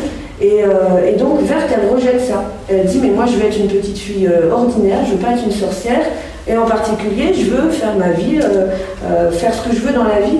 Et c'est ça qui est intéressant aussi, qu'on peut, avec des élèves de CM1, CM2, on peut avoir ces débats-là c'est qu'est-ce qui est destiné, qu'est-ce que, quel est mon destin et qu'est-ce que je choisis moi de, faire ou de ne pas faire. Et là, finalement, quand les dons de sorcellerie vont arriver euh, bien malgré elle, ben, finalement, elle va s'en occuper, enfin s'en accommoder, pardon, et même les, les tourner à son profit. Voilà. Donc, est-ce que je dois être tel que mes parents me souhaitent ou tel que ma mère me souhaite, ou est-ce que moi, je dois choisir ma vie? Donc ça, c'est vachement intéressant d'un point de vue féministe aussi. Bon, après, c'est quand même, euh, voilà, finalement, euh, grâce, grâce à ses pouvoirs de magie, elle, je, je, vous spoil ou euh, elle va retrouver son père et qui va se remettre avec sa mère. Donc, on retrouve une morale aussi là, hétérocentrée et tout ça, mais enfin, il y a quand même eu des, des questionnements. Mais pareil, hein, fin, fin 20e siècle, hein, il y a quand même eu pas mal de questions intéressantes qui ont été soulevées. A, ça me fait penser parce qu'il y, y, a une BD qui est sortie l'année dernière, Fils de sorcière. Et donc, euh, et, en fait, c'est assez joli déjà, mais, euh, mais du coup, c'est pareil, les, pouvoirs se transmettent de, mère en fille. Donc, il y a tout, toute, la, tout, toute la famille, euh, donc les, la, grand, la mère disparaît, et donc c'est un, un, frère et une sœur. La mère disparaît, et puis en fait, il y a toutes les tantes qui disparaissent, il y a la grand-mère qui disparaît. Et après, du coup, les enfants se retrouvent euh, confrontés à essayer de trouver l'énigme, comment ça se fait qu'ils disparaissent. Et, euh, et, du, et, voilà, il y a quand même le renversement du fait que ce soit les femmes qui aient des, qui aient des pouvoirs. Mmh. Donc c'est assez intéressant. Et puis, euh, bon, après, mais, mais, et, et, après, voilà, il y a quand même le fait de restaurer une famille à la fin, etc. Mais, euh, mais il y a quand même, c'est assez intéressant. Et pour des. Enfin, moi, mes filles, elles l'ont eu, elles étaient en CM1. Et c'était, euh, c'était pas mal. Euh, au moins, en tout cas, à nouveau, on a des femmes qui sont héroïnes, même si c'est quand même fils de sorcière, donc euh, c'est aussi un garçon qui est plutôt bien en avant, mais les pouvoirs sont, sont, sont, sont, sont maintenus par les filles. Après, juste sur l'histoire de restaurer une famille, c'est aussi joli de restaurer une famille quand même. Je trouve que d'avoir toujours le, le, débat de bah, c'est encore, euh, schématiquement, c'est encore la même chose, c'est aussi beau de restaurer euh, une famille quand même, en plus euh, contextuellement, voilà, 20e siècle, et puis même aujourd'hui, c'est quand même beau de pouvoir euh, réconcilier les familles, je trouve, voilà. C'est euh, l'histoire de Julie qui avait une ombre de garçon. Donc Julie, c'est une petite fille, je sais pas quel âge elle a, hein. 6 ans, 5 ans, on ne sait pas. Mais c'est, toute la question de savoir qu'est-ce que c'est qu'être une fille, qu'est-ce que c'est qu'être un garçon, qu'est-ce, que, qui définit le fait d'être une fille. Donc cette petite fille, elle ne se présente pas tout à fait sous les caractères, avec le caractère ou l'allure que sa maman souhaiterait euh, voir euh, s'afficher. euh, voilà, donc elle ne représente pas la, fille que sa mère souhaiterait avoir. Et sa mère l'appelle garçon manqué. Donc euh, elle est un peu perturbée par ça. Et puis euh, à un moment donné, euh, elle, elle rencontre un garçon qui a le problème inverse. Et ce qui qu'ils comprennent tous les deux que finalement, être une fille et un garçon, c'est, euh, c'est pas, il n'y a pas de différence fondamentale, si ce n'est que chacun mène la vie qu'il souhaite mener et c'est pas aux autres de nous dire ce, que, ce qu'on est. Quoi. Et l'avantage de ce petit livre, c'est que la se termine, euh, elle se, elle se reconnaît comme fille cette fois-ci, c'est-à-dire elle n'a plus le nombre de garçons, elle se reconnaît vraiment comme fille, mais à sa façon. C'est-à-dire c'est elle, Julie. Elle existe, euh, Julie, si je suis une fille, mais c'est pas euh, euh, moi qui ferais, euh, qui définirais ça, quoi. qui définirais ce que c'est qu'une fille. C'est pas aux autres de me dire ce que je dois être, si je dois être bien peignée, mal peignée, habillée comme ça, faire ça ou ça, voilà. Et il n'y a pas, ça se finit comme ça, donc tout est possible, on a le champ des possibles, ça, ça ne se ferme pas. Il y a un livre vraiment euh, précurseur, graphique, parce qu'il est des années 70 celui-là. C'est Oh, une édition, mais c'est vraiment un livre militant. D'ailleurs, c'est les éditions du Sourire qui mord. Je ne sais même pas si elles existent encore, mais c'était vraiment une édition féministe, euh, une maison d'édition féministe. Donc ça, c'est vraiment euh, un pionnier, quoi, un livre pionnier. Ça permet très tôt 70 moi pour, euh, pour, arrêter, pour être né en 95. Ça m'a collé très très longtemps cette image de garçon manqué et plein de monde me le disait que j'étais un garçon manqué. Fille réussie. Mais peut-être qu'une fille ouais, peut-être, mais, euh, mais du coup, ça, ça- enfin, c'est bizarre à la fois de se dire qu'il y a eu ça en 70 et qu'en même temps, les années 2000, ça continuait à. Ah, euh, Il y a peut-être eu un, grand renforcement. euh, en distribue un peu plus que c'est. Après, ouais, ça n'a peut-être pas été beaucoup distribué aussi. hein. Peut-être, mais. euh, Il est connu dans les milieux féministes, mais je ne suis pas sûre d'avoir. En plus, il est connu euh, facilement. hein. Alors voilà un autre livre précurseur. Celui-là, c'est oui, 1975, imprimé en Italie, c'est premier l'édition trimestre 77. Mais celui-là, c'est un original. Et là offert. ce qui est rigolo, c'est que j'ai lu Rose, Rose Bonhomme. Et en fait, c'est Rose Bonbonne. Là, c'est le féminin bonbon. Ah oui. ah bah oui. Moi, je le comprends comme ça. Oui, oui, bah maintenant, moi, oui. En fait, euh, c'est une troupe d'éléphants, une tribu où les, éléphants, les éléphantes étaient lisses comme des pommes, avaient des yeux grands et brillants et la peau couleur rose bonbon. Donc en fait, quand il y a des, éléphantes, euh, bébés, enfin petites filles, petit éléphant plutôt, qui, qui, qui- arrivent, et ben, il faut qu'elles mangent, des, qu'elles aient des collerettes roses, des grands nœuds roses, euh, qu'elles mangent des fleurs roses, etc. Et puis, elles sont parquées dans un parc, et puis elles voient, elles voient les, autres garçons, les autres petits garçons, enfin petits éléphants, euh, qui eux euh, peuvent aller jouer où ils veulent, ils font tout ce qu'ils veulent, et ça leur semble être la liberté. Et puis il y a une petite euh, éléphante qui s'appelle Pâquerette. Elle, elle est toujours plus grise.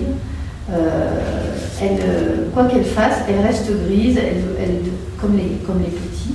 Et, et à chaque fois, il y a la morasse, tu continues comme ça, tu ne viendras jamais une belle, une belle éléphant, tu te marieras pas, on ne voudra pas de toi, enfin je, dis de mémoire comme ça, mais euh, voilà.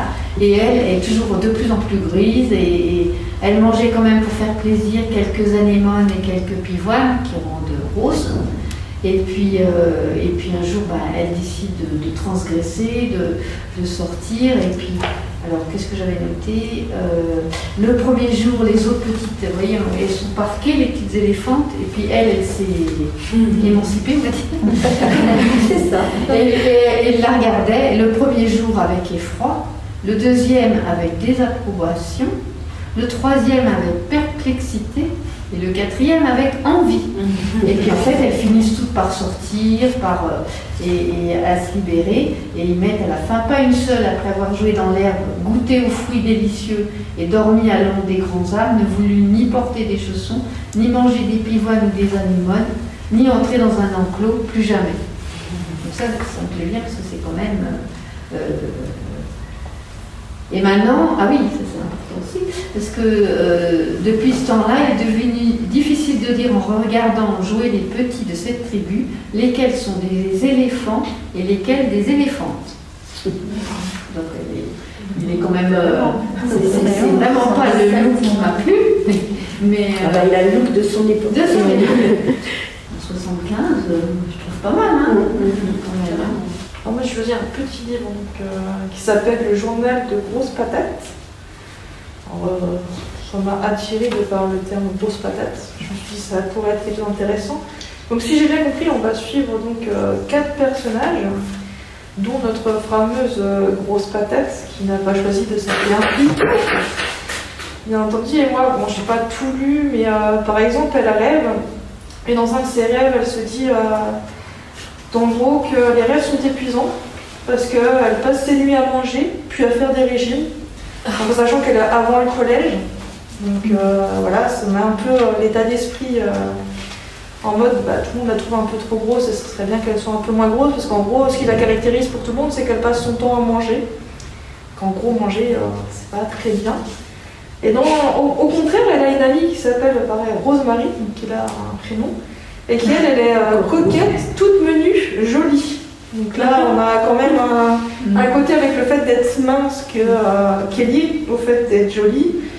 Donc euh, voilà, avec des longs cils noirs, sa peau transparente. Donc voilà, elle est vraiment. euh, elle est magnifique, elle passe des heures dans la salle de bain à se mettre des crèmes hydratantes, crèmes apaisantes, crèmes lavantes, rafraîchissantes pour garder la peau transparente. Et sont toujours pas, sont toujours pas arrivées au collège quand même. Donc, euh, c'est déjà beaucoup de temps passé. Là, en primaire, elle, elle fait tout ce rituel-là. Donc, au côté, on a la grosse patate qui, elle, euh, va être la fille qu'on va plus laisser de côté et de toute façon, est grosse. Donc, à mon avis, euh, voilà, elle passe son temps à manger. De l'autre côté, on a Rosemary qui, elle, passe son temps déjà son poney. Fait euh, maltraiter à l'école, on va dire, notamment par grosse patate qui, quand elle est, euh, bah, quand tout le monde l'embête trop, bah, elle se libère sur ce garçon parce que, en gros, elle adore lui donner des baffes parce que ça la détend. Elle le coince contre un mur, elle lui met une claque parce qu'il ne sait pas se défendre. En sachant qu'une fois il allait se plaindre et elle a dit qu'en fait c'était lui qui avait commencé par insulter de grosses patates et donc la maîtresse s'est retrouvée coincée. Donc à la fin on a ce personnage qui se fait un peu déjà malmener de son côté mais pour, se libérer va malmener quelqu'un d'encore plus faible que soi. Et en fait ce, ce garçon il est caractérisé par le fait, donc Rémi, qui pleure comme une fille. Et ils ont inventé à l'école la chasse du Rémi. Donc euh, voilà, ça parle quand même de, de sujets qui arrivent euh, quand même à, l'école. Et on a aussi euh, Hubert qui lui caractérise bah, le beau garçon.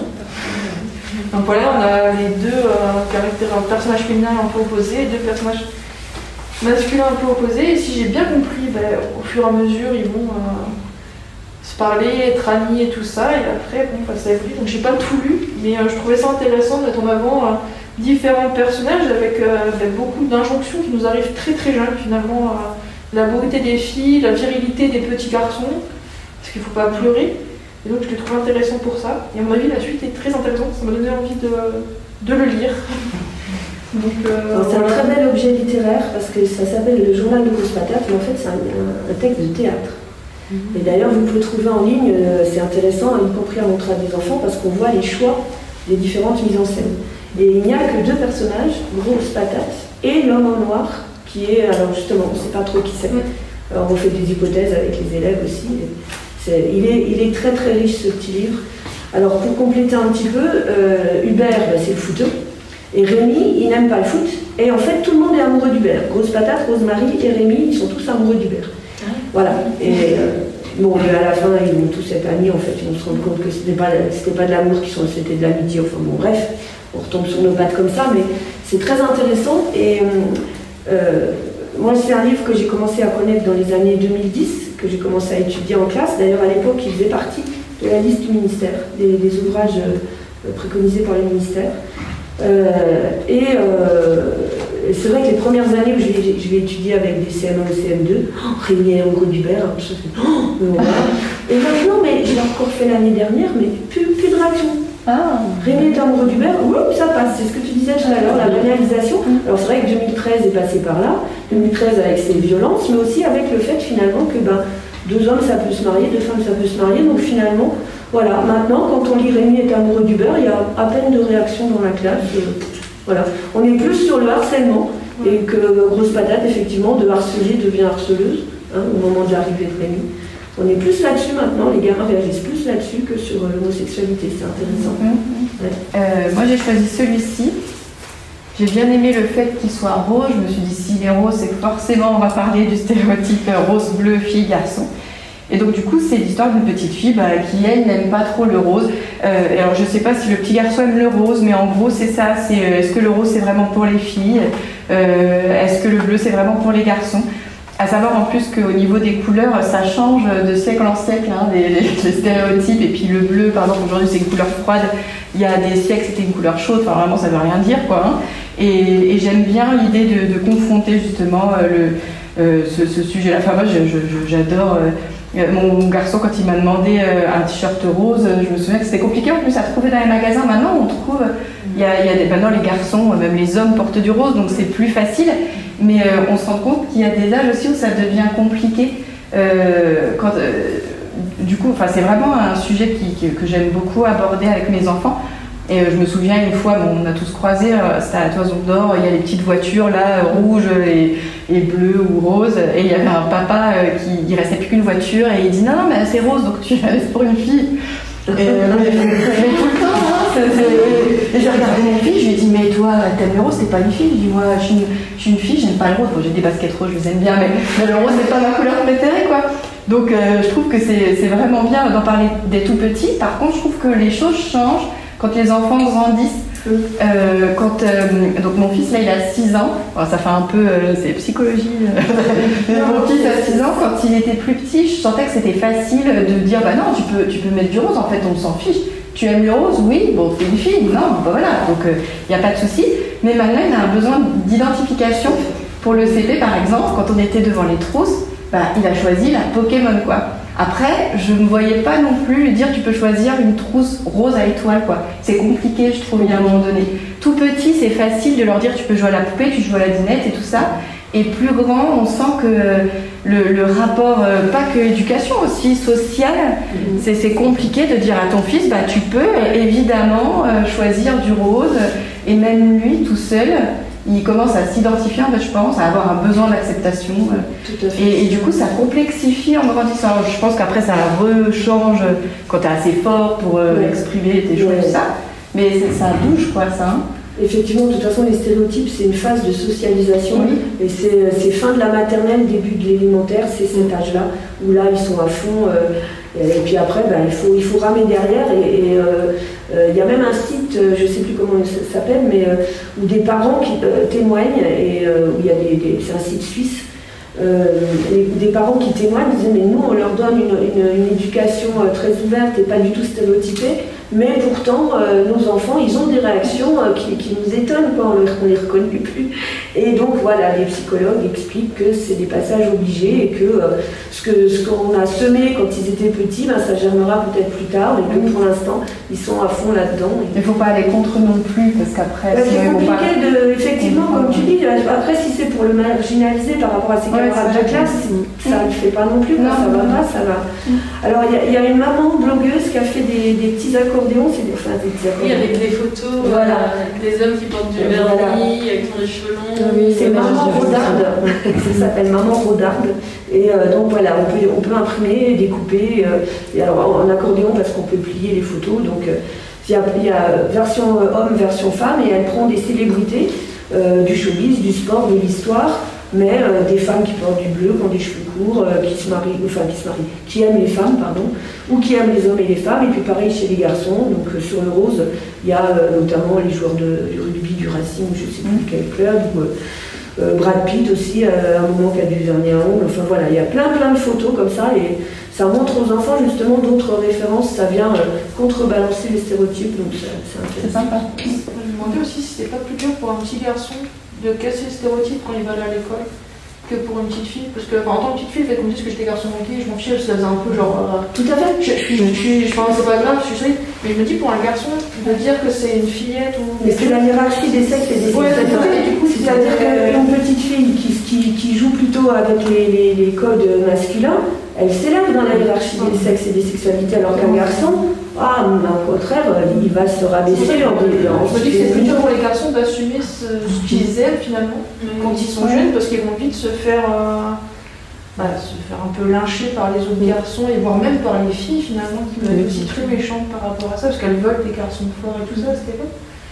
Et Du coup, enfin, je trouve ça compliqué pour les garçons, même pour les hommes, des fois, d'arriver avec cette, cette part d'eux, même si en vrai, il devrait euh, pas avoir de problème. Pour une de mes filles, euh, les, les instituts ont à chaque fois dû intervenir parce que les garçons euh, avaient vraiment disaient euh, non mais euh, t'as pas le droit d'avoir les cheveux courts. euh, Ah oui. T'es t'es un garçon, alors à ce moment-là, t'es un garçon. Ma fille elle dit bah non, je suis une fille. Je- Et, et c'est vraiment, enfin, je pense que c'est, enfin, faut que les enfants aient vraiment une affirmation à ce moment-là de ce qu'ils ont envie en fait. Enfin, et je pense que du coup, enfin, c'est, c'est l'inverse aussi pour, pour les garçons. C'est énorme en fait le poids des stéréotypes sur les enfants, des stéréotypes de genre. Ah, du coup, euh, j'ai choisi euh, cet ouvrage qui s'appelle euh, La preuve par l'eau de vaisselle. Parce que déjà le titre était rigolo et aussi parce que c'est un livre qui est très neutre donc on n'a pas du tout les, des stéréotypes un peu comme le rose ou quelque chose de très féminin comme il y avait sur beaucoup d'ouvrages qui sont pourtant progressistes et du coup je me suis demandé bah tiens qu'est-ce qu'il va y avoir euh, de progressiste euh, là-dedans pourquoi il a été choisi? Euh, et du coup, j'ai eu le temps de le lire au début parce que c'est pour enfants, donc c'est- assez court. Et du coup, c'est l'histoire d'un papa qui est en train de faire sa vaisselle et qui, a une personne qui vient sonner chez lui pour lui dire que c'est le contrôle de la vérification des pères. Donc euh, il va contrôler si c'est un bon papa, euh, il va contrôler euh, l'hygiène des enfants, euh, etc., etc. Et du coup, bah, je, vais peut-être vous donner la fin pour euh, expliquer en cours, parce que moi, en fait, je me suis demandé tout le long euh, du livre euh, qu'est-ce qu'il y avait de progressiste là-dedans, à part le fait, bah, parce que c'est un ouvrage euh, qui est très rigolo, euh, donc euh, voilà. Et euh, en fait, euh, à la fin, on s'aperçoit euh, que le contrôleur, c'était pas un, vrai contrôleur de si c'était un bon père, c'était la mère déguisée en contrôleur qui en, voulait un peu au père parce que il, il ne respectait pas vraiment sa parole, parce qu'elle ne souhaitait pas que les enfants regardent certains programmes télé et que le père se moquait du choix de la mère. Et euh, ne, ne prenait pas ça en, compte. Donc euh, par euh, ce petit jeu, elle lui a et donc justement le le, titre La preuve par l'eau de vaisselle vient du fait qu'elle qu'elle dit au père et à l'enfant voici une cuillère de mousse au chocolat qui est très bonne, voici une cuillère de brie qui est très bonne. Si je mets ça dans l'eau euh, dans laquelle on fait la vaisselle et qu'on prend un verre d'eau, euh, et ben l'eau elle est pas bonne à boire. Enfin voilà, donc l'importance de la parole de la femme dans le couple qui est pas toujours euh, très bien entendue par les pères qui ont souvent tendance à imposer leurs, idées. Donc voilà. Et puis un père et des garçons qui, qui maîtrisent les tâches ménagères, donc qui le font euh, régulièrement. Aussi, aussi, euh, voilà, on voit, enfin ça commence par le père qui fait la, la vaisselle, donc euh, c'est euh, positif. Alors, je vais aller très très vite, mais je voulais quand même rapidement vous en montrer d'autres. L'importance quand même, hein, parce que les, les- les femmes, les femmes, les grandes femmes, hein, parce qu'on parle toujours des grands hommes, bah, des grandes femmes, il y en a eu aussi, donc important aussi de les faire connaître, donc des documentaires euh, qui nous parlent, euh, donc la Rosa Parks en plus, euh, c'est quelqu'un, une grande figure de la lutte antiraciste, hein, c'est la femme qui a refusé de laisser sa place dans le bus aux États-Unis. Marie Curie, bien sûr. bon, il y en avait deux, trois autres, des, documentaires là-bas. là, c'est un documentaire aussi, La famille dans tous ses états. Alors, il n'est pas forcément féministe parce qu'en fait, il, il aborde vraiment des tas et des tas de sujets et dont la diversité des familles, dont l'adoption, dont le, deuil aussi. Enfin voilà, c'est euh, assez complet. Euh, donc euh, je ne sais pas si c'est vraiment un livre féministe, mais en tout cas, il y a des touches comme ça.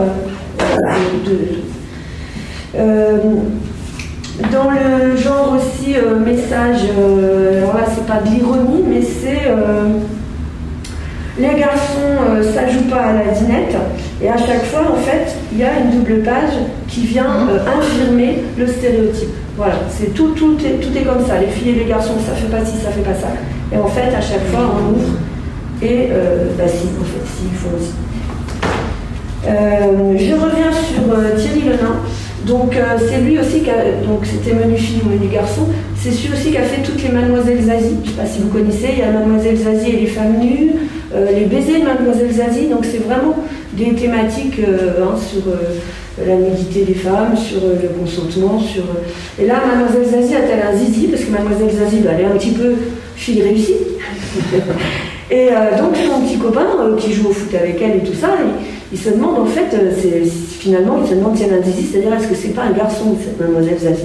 Et ce qui est intéressant, c'est que Mademoiselle Zazie, pas, la conclusion, c'est pas elle n'a pas de zizi, mais c'est elle a une zézette, parce que c'est aussi. Ah. bah oui, mais euh, hein, c'est parfois on est défini, nous les filles, comme n'ayant pas de pénis. alors qu'on n'a pas défini parce qu'on a et pas parce qu'on n'a pas. Mm. Et Thierry Lanin, c'est vraiment quelqu'un, euh, il a fait aussi un, livre sur, euh, où il parlait de, racisme, tout en littérature jeunesse. Hein, il, c'est quelqu'un qui a écrit beaucoup, beaucoup de choses. Donc, euh, bah oui, hein, c'est pas, pas tout à fait récent, mais c'est aussi lui qui a fait ce beau livre-là. Euh, j'en ai vu plusieurs parmi vous qui l'ont regardé, mais personne n'avait choisi, donc moi je le ressors. C'est un documentaire un petit peu euh, hybride parce qu'en fait, on a des, des images qui ne sont pas du tout de type documentaire, qui sont vraiment du type fiction, plutôt des illustrations de type fiction. Même les schémas des, des organes génitaux sont dans ce style-là, et pas du tout dans le style scientifique en fait. Mais euh, bah, vous voyez, là, j'ai ouvert au hasard, mais on voit vraiment des couples, y compris des couples euh, de femmes, d'hommes, euh, des couples mixtes, etc. Et les, toutes les thématiques, c'est vraiment l'éducation à la sexualité, mais à la vie affective et sexuelle. C'est pas la reproduction, les organes génitaux et tout ça. C'est vraiment hétérosexualité, homosexualité, c'est déjà le chapitre 3, hein, on en parle tout de suite. Euh, l'amour et l'amitié, l'envie d'être parent ou pas d'ailleurs, c'est ça qui est intéressant aussi, parce qu'ils se marient avec beaucoup d'enfants, bah oui, mais on pas les enfants. Euh, le bébé, ben, quand même, mais aussi les interdits, les lois, Internet, tout ça, et donc les interdits, ben, c'est aussi la pédophilie, hein, donc savoir dire non, euh, les, gestes, les câlins, les relations sexuelles, la puberté, voilà. Donc il est vraiment très très beau. Tiens, là c'est intéressant aussi on voit euh, une fille et un garçon, enfin des ados, qui regardent dans des miroirs pour connaître leur anatomie, en fait. Des choses comme ça. Voilà, devenir parent ou ne pas le devenir. Et ça, ça Alors, il est, euh, il est un petit peu plus récent que les autres. 2013. Euh, 2013, euh, L'histoire impossible à peindre, celui-là, il est très chouette euh, dans le sens où euh, le postulat de départ, c'est un royaume, c'est le matriarcat finalement, c'est des femmes. D'ailleurs, on ne se marie pas, on choisit son héritière parmi des orphelines, hein, on n'a pas d'enfant soi-même. Et il n'y a que les femmes qui sont, que les petites filles qui sont éduquées. Les petits garçons, il n'y a pas besoin, ils vont devenir garçons d'écurie, donc c'est pas la peine qu'ils aillent à l'école, etc. Donc euh, voilà. Alors après, au niveau littéraire, c'est aussi très beau, parce que c'est un peu l'histoire de Scheherazade finalement, sauf que c'est un garçon qui va raconter des histoires à, euh, à la, jeune princesse héritière du, royaume. C'est quoi le titre L'histoire impossible à peindre. Donc voilà, il y, a des récits enchâssés, c'est assez chouette. Euh, ça, pour ado, parce que j'avais pas, pas grand chose pour ado. Euh, ça, ça se passe au Far West. C'est euh, cinq sœurs, six sœurs euh, six sœurs qui vont euh, devenir euh, hors la loi pour euh, sauver le ranch de leurs parents. Donc c'est très drôle. Mais il y, a beaucoup, il y en a beaucoup dans. alors, je sais pas si c'est moi qui les ai choisis ou, si peut-être l'humour c'est quand même quelque chose qui permet de faire passer beaucoup de choses aussi. Donc voilà. Et conte d'un autre genre. on parlait de la belle au dormant tout à l'heure, bah là c'est la belle éveillée en fait. Et la belle éveillée, bah, elle va se sauver toute seule. Elle n'a pas besoin de prince, au contraire, elle va sauver le prince, le dernier qui voulait la, qui voulait la, la délivrer, euh, merci. Elle, elle va le sauver parce qu'autrement euh, il, il mourrait comme les autres prétendants. Et puis elle va aller voir son père et puis elle va lui dire mais euh, de quel droit tu donnes ma main quoi Enfin euh, c'est la mienne, j'en fais ce que j'en veux. Et donc comme je me suis délivrée toute seule, ben, ma main j'en fais ce que j'en veux, je la garde. C'est pas mal. Et puis euh, il y a des très belles illustrations. Il y en a deux autres hein, derrière, euh, Rouge Crinière et Les Souliers Écarlates. Donc là aussi c'est avec Amnesty International, c'est Talent hein. Euh, voilà, Gaël et nous. Thierry, il y a juste un, un titre de livre qui me vient, qui est super bien euh, sur les- la diversité des familles, comme on en a un peu parlé là, euh, qui est sorti il y a vraiment pas longtemps. Justement, j'en cherchais un euh, pour des élèves et il est super bien. Ça s'appelle Et toi ta famille, il me semble. Je sais plus de qui. Et qui est vraiment bien. Les illustrations, elles sont très belles. Et en fait, l'idée, c'est des enfants, on va dire, de 5-6 ans qui se retrouvent dans une cour de récré euh, pour jouer. Et euh, au départ, il y a un enfant, deux enfants, trois enfants, enfin, ils arrivent tous. Et en fait, ils disent on va jouer à famille, bah, toi t'es le papa, toi t'es la maman, moi je suis l'enfant. Ah bah oui, mais non, euh, ça marche pas. moi c'est pas comme ça dans ma famille. Moi j'ai deux mamans. Ah oui, ah ben moi je vis juste avec mon papa. Ah oui, et ben moi je vis comme ci, comme ça, etc. Et en fait, ça montre pas tous les types de familles, mais vraiment beaucoup de types de familles différents. Et euh, c'est vraiment, euh, vraiment super beau, euh, aussi bien au niveau des illustrations que le texte est assez simple et puis ça montre vraiment un éventail de familles. C'est très sympa parce que dans l'idée de montrer plein de types de familles différentes, je trouve que les illustrations sont pas forcément toujours au rendez-vous. La façon de montrer est assez scientifique. Enfin, c'est assez décortiqué dans certains bouquins. Et du coup, je trouve ça dommage. J'ai pas mal cherché pour en trouver un qui était bien. Ou pas forcément euh, avec des animaux aussi. euh, je trouvais ça bien que ce soit des humains. Et du coup, euh, celui-là, il est vraiment excellent. Quoi. Il est sorti il n'y a pas très longtemps.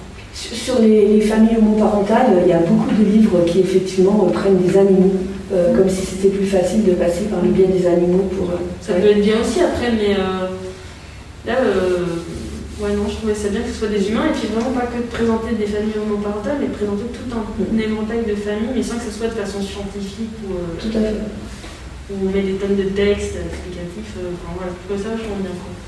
Donc euh, celui-là, il est super. Dans les années 90, il y a l'école des loisirs qui avait sorti un petit livre vraiment pour tout petit qui s'appelait Jean à deux mamans. Je ne sais pas si ça vous dit quelque chose. Et qui avait été euh, vraiment attaqué par, par les, les, les cathos, les réacs, etc. hein. Il y avait toute une campagne de dénigrement. Et du coup, bah, il y avait des syndicats enseignants, l'association des bibliothécaires de France et tout, qui en- avaient au contraire apporté leur soutien.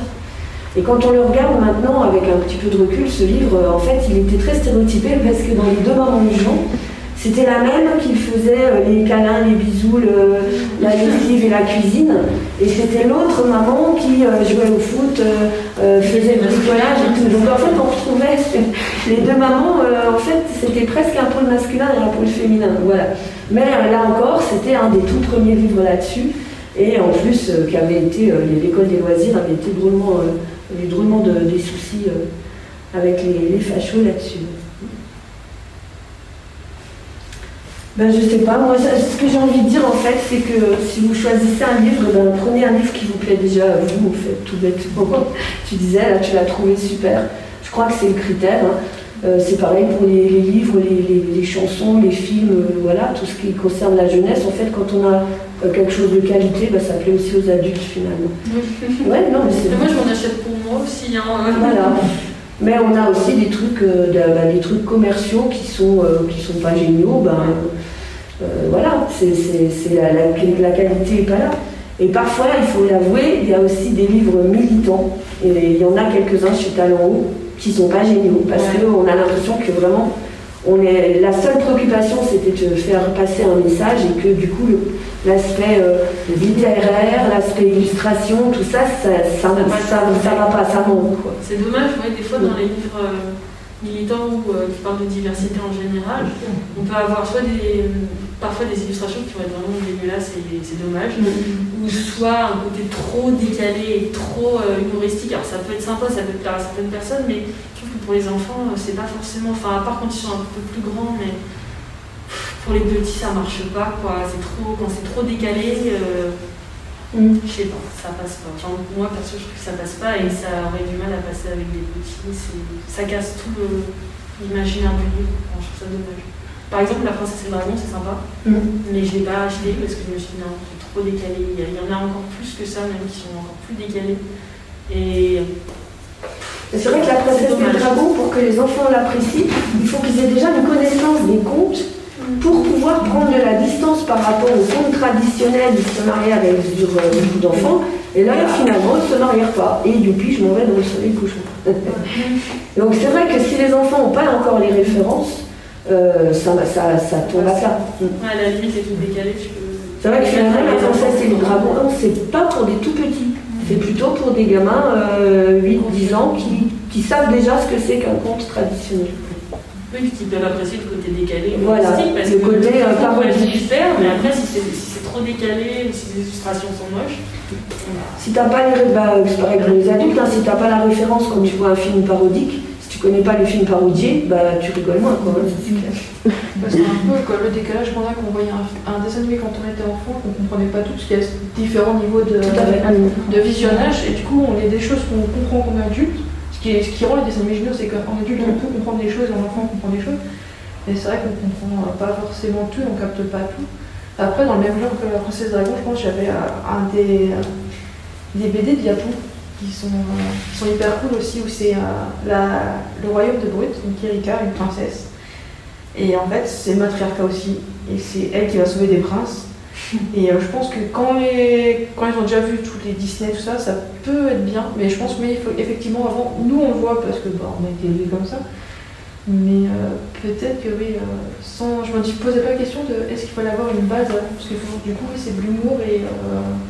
Bah, comme tu le dis aussi, hein, une œuvre de qualité, elle va être tellement riche qu'effectivement on peut prendre des choses à différents âges. Donc, euh, et puis effectivement la, la voir ou la lire plusieurs fois au cours de sa vie finalement. Et c'est ça qui est intéressant aussi. Donc, euh, après, ce qui est, euh, ce qui est important, c'est, je crois qu'on l'a dit plusieurs fois, c'est le moment d'échange. Qu'on soit dans un contexte familial ou scolaire, c'est le moment d'échange après. Bah, qu'est- qu'est-ce que, qu'est-ce que l'enfant en a compris, qu'est-ce qu'il en exprime Peut-être que moi, je dois lui apporter quelques clés aussi. Il y a peut-être des choses qu'il ne comprend pas bien ou qu'elle ne comprend pas bien. Et voilà, c'est le, moment d'échange après aussi qui est important. Ou pendant. Mais je pense que ça peut être, pas- enfin même pour des petits en fait, ils comprendront peut-être pas la dimension ironique enfin, ou, ou parodique, mais, euh, mais du coup ça instaure une certaine normalité aussi. Oui, est-ce qu'ils ont Et, besoin de euh, enfin, moi je, ouais, je, je me rends compte que je pense que c'est, ça peut être aussi intéressant de, de- de choisir aussi euh, pour les petits enfants. Euh, voilà, on, on inverse les rôles et puis ben, s'ils comprennent pas le second degré euh, quand ils ont 4 ans ou 5 ans, ben, c'est pas grave à limite. Et par contre, peut-être qu'effectivement, en lisant à 10 ans, à 15 ans, ils, ils se diront, bah, en fait, euh, c'est pas du tout, tous les livres sont pas comme ça. Oui, parce qu'il y a la façon dont elle se joue du dragon aussi. hein. Elle, le bat par la ruse. Oui, oui, pas, oui, pas par la force. oui. Et puis, bah, quand elle dit t'es un grand nul, ça fait, ça fait faire rire, mais aussi Oui, on comprend pas ouais. Mon bouquin, j'en ai un autre aussi. Euh, pareil sur les stéréotypes de genre, si ça intéresse. Euh, du coup, ça s'appelle Dinette dans le tractopelle. Oui. C'est assez sympa. Ça, c'est talent aussi. Mm, ouais, il me semble, ouais. Et euh, en gros, pour. Bah, tu vois, moi, celui-là, il me parle moins. Ah ouais? Ouais. Non, il me laisse un peu indifférent. Au niveau des Ouais. illustrations ou de l'histoire? Non. Bon, faut dire que moi, j'ai, euh, professionnellement, je préfère les plus grands, c'est peut-être pour ça, mais je préfère à quoi tu joues avec euh, le système qui s'ouvre. D'accord. Alors que moi, j'aime moins. Je crois que- je crois qu'il faut écouter aussi ce qu'on aime quand on veut offrir ou euh, offrir le livre ou offrir la lecture. euh, je crois qu'il faut aussi s'écouter Oui, soi-même. C'est de- ça peut être ça la conclusion. En gros, juste pour expliquer vite fait l'histoire du coup de Binette dans le tractopelle, ça se passe dans un catalogue de jouets, donc ça c'est assez sympa. Et en fait, c'est les jouets dans le catalogue qui, ont- enfin, qui parlent, qui vivent. Et euh, en gros, il y a les pages roses avec les jouets de filles, les petites princesses, les petites poupées, tout ça, et les pages bleues avec les jouets de garçons, etc. Et euh, donc l'héroïne, il y a une héroïne dans les pages roses et un héros dans les pages bleues. dans les pages roses, c'est Annabelle, c'est une petite poupée qui aime bien prendre le thé et, et, manger des petits gâteaux, mais qui aimerait bien aussi conduire un tractopelle. Et dans les pages bleues, en fait, c'est Grand Jim. Du coup, c'est un genre de super-héros qui, conduit des tractopelles. Mais des fois, il, aime bien ça, mais des fois, il aimerait bien jouer à la poupée, boire euh, de, enfin, jouer à la dinelle, manger des petits gâteaux, enfin voilà. Et euh, du coup, euh, un jour, il y a un enfant qui déchire le, magazine sans exprès, et la maman recolle vite fait avec du scotch. Et ce qui est rigolo, c'est qu'on voit le, scotch en fait. Et du coup, Grand Jim et Annabelle se retrouvent à côté. Et euh, ils s'observent, etc. Ils finissent par se, parler. Et puis en fait, ils, finalement, ils s'apprivoisent tout doucement et ils, commencent à oser jouer ensemble. Et euh, du coup, ils jouent à toutes sortes de jeux, euh, stéréotypés filles ou garçons, ils s'en fichent et ils s'éclatent. Et euh, il y a les autres jouets qui, qui, les regardent comme ça, puis qui se disent mais qu'est-ce qu'ils font, etc. Puis ils commencent à être en jeu, puis ils les rejoignent. Et du coup, au départ, pareil, tous les jouets s'apprivoisent un peu, etc. Et euh, au final, ils jouent tous ensemble et les pages sont devenues violettes et c'est vachement sympa, je trouve, euh, comme morale. Euh, voilà, pour finir. D'ailleurs, celui-là, je crois que je l'ai vu en classe de bouquin. Et c'était assez intéressant d'en discuter avec les gamins après. Merci beaucoup aux intervenantes d'avoir animé cette séance pour votre partage et merci à tout le monde pour votre participation. C'était vraiment super.